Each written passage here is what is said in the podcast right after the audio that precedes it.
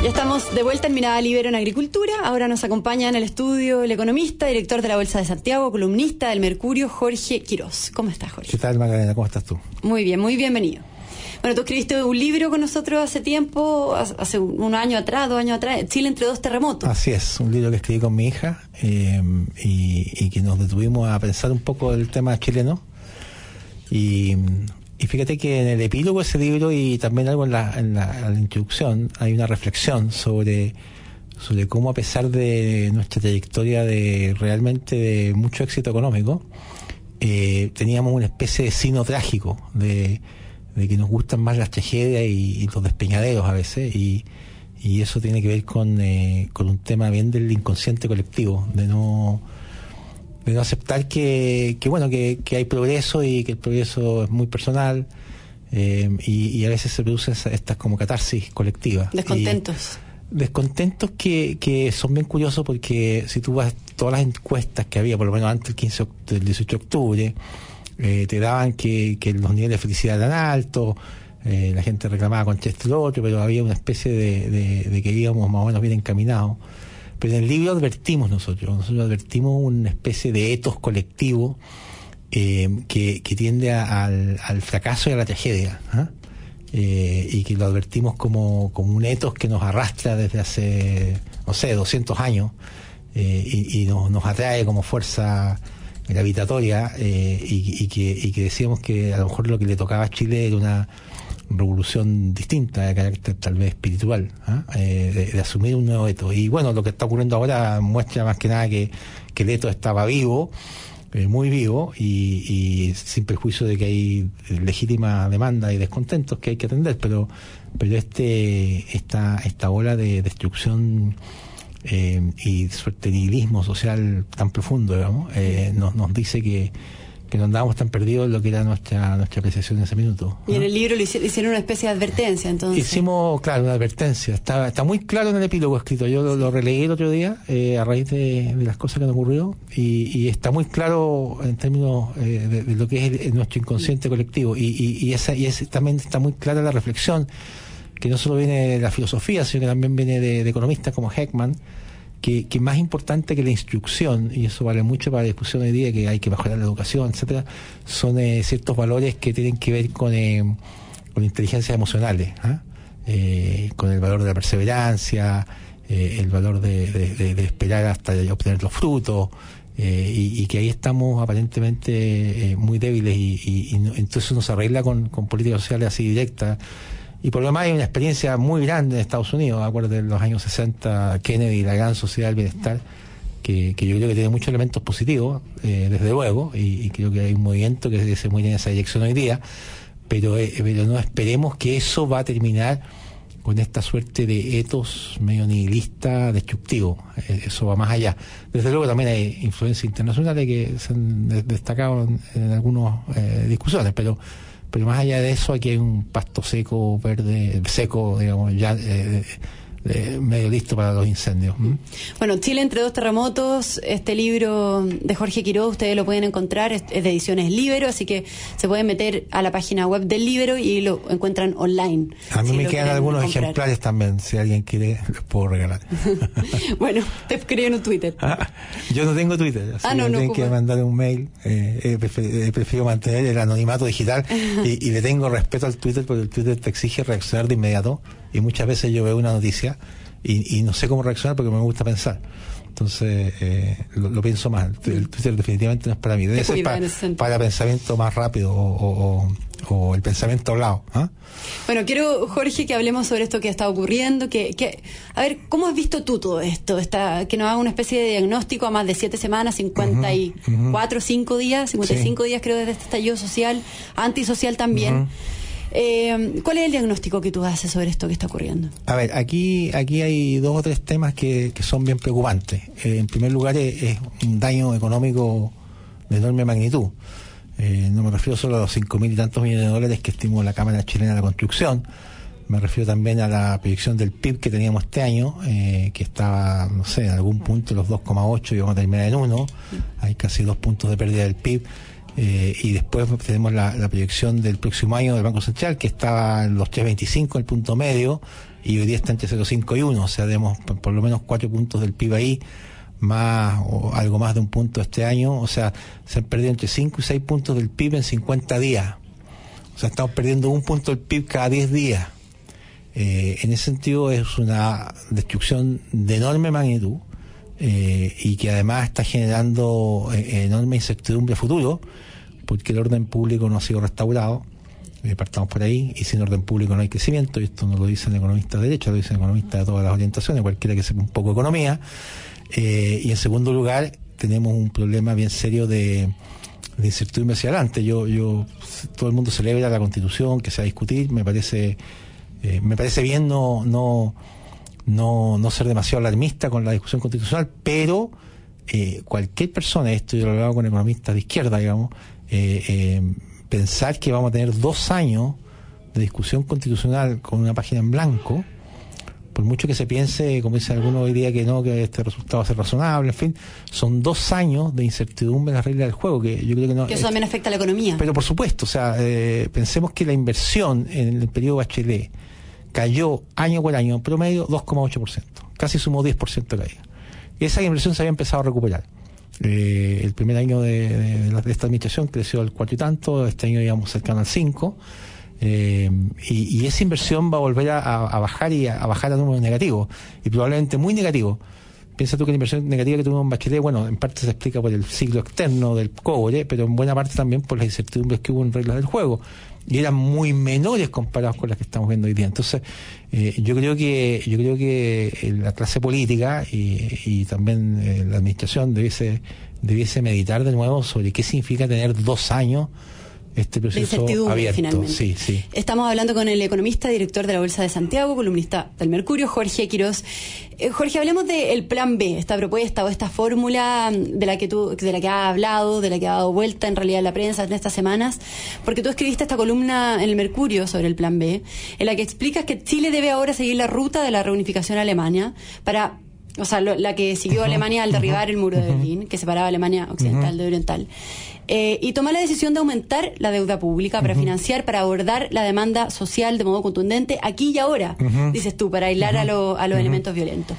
¿Puedes explicarnos y desarrollar esta idea? Sí, en primer lugar, vamos al tema político. El tema político, cuando tú ves la última encuesta eh, Ipsos sobre las manifestaciones, tú te encuentras con que hay un buen cuarenta y tantos por ciento que a pesar de estas cinco semanas de pérdida enorme de productos, no solo productos, sino de cierto desmoronamiento social, eh, todavía apoyan las protestas, todavía apoyan las movilizaciones.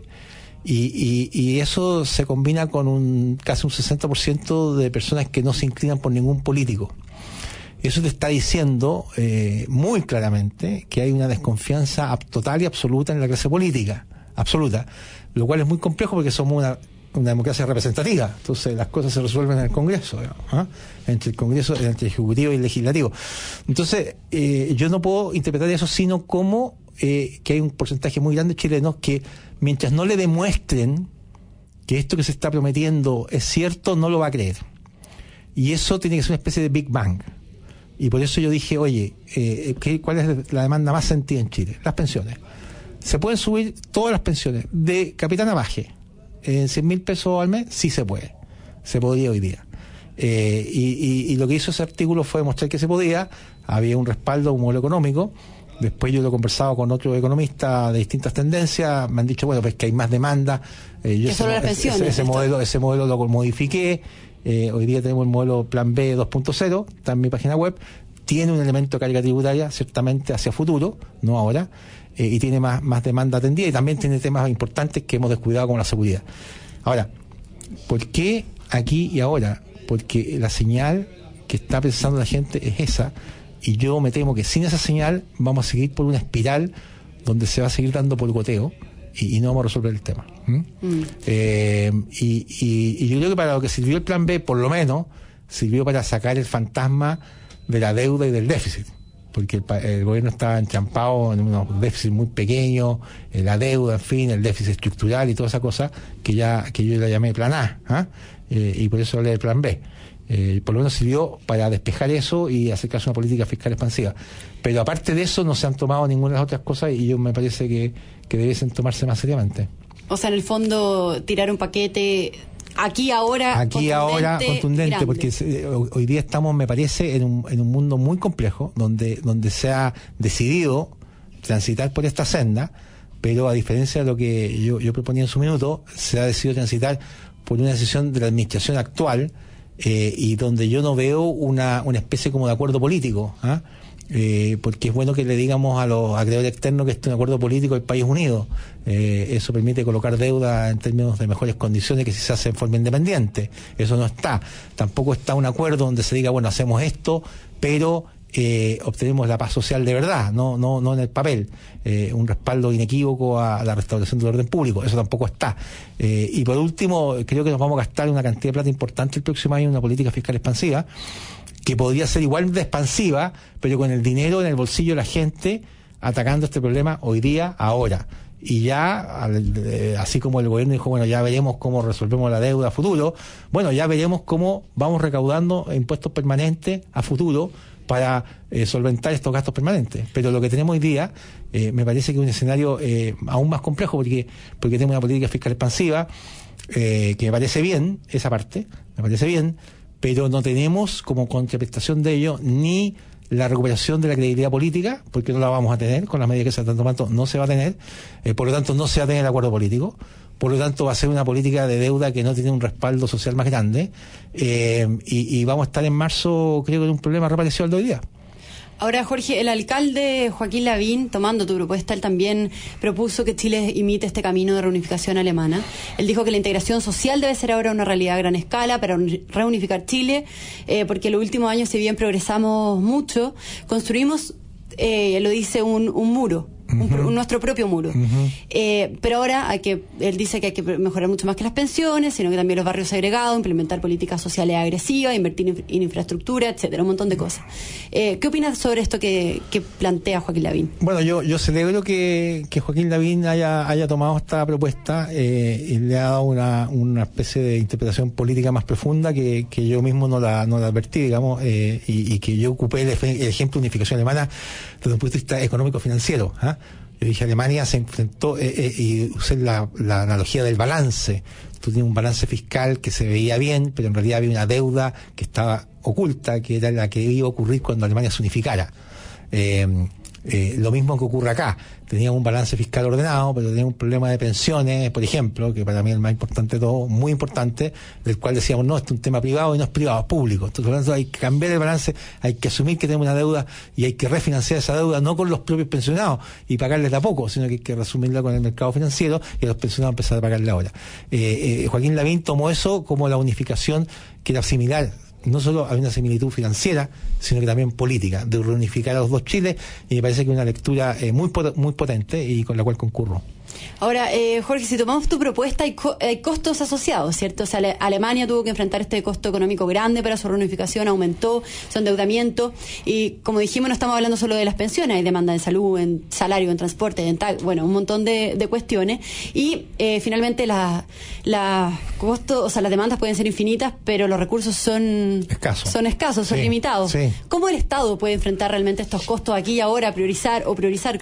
Eh, ¿No es algo demasiado riesgoso endeudarse? A ver, te, digo una cosa. Por eso que yo enfatizo el acuerdo político. Porque este sería una, una, un paso en la dirección de una suerte de estado de bienestar. Eh, Sebastián Edwards, que también respaldó la propuesta, le llama capitalismo inclusivo. ¿ah? Eso funciona con dos o tres principios muy importantes. En primer lugar, orden público. O sea, aquí no hay crecimiento sin orden público, sin restauración de orden público. lo primero. Lo primero, lo primero. O sea, eh, eh, eh, si uno va a negociar un paquete como este, con unas fuerzas públicas amplias, políticas, uno necesita restaurar el orden público como tema número uno, dos y tres. Eso no está en la mesa y eso me parece gravísimo. ¿Ok? Este plan funciona con orden público. Primero. Segundo, el acuerdo político es muy importante porque esto funciona con priorización. Y el énfasis de todo el plan B es priorizar las transferencias por sobre el gasto público. O sea, prioricemos el dinero que va directo al bolsillo. en el tema de infraestructura, por ejemplo, el B2.0, no, no, va, no pasa por el gobierno, va directo a los municipios, a igualar la infraestructura, de carácter social comunitario. Eh, por lo tanto, ese es un, es un paso político también, que, que requiere eh, operadores políticos de todos los signos, en todos los ministerios. ¿ah? Eh, y en tercer lugar, requiere priorizar los gastos. Y aquí voy a decir algo, yo como no soy, como no soy candidato a nada, lo puedo decir, pero está escrito en las paredes y lo dicen todo, eh, que es eh, las demandas eh, de, los, de la planilla de, funcionarios públicos. Que, que, es enorme, el 20% del gasto público total. Hay estudios económicos que muy serios que muestran que a igualdad de condiciones de habilidad, etcétera, los funcionarios públicos hoy día están ganando 20, 25% más que sus pares en el mercado. tienen además la seguridad laboral.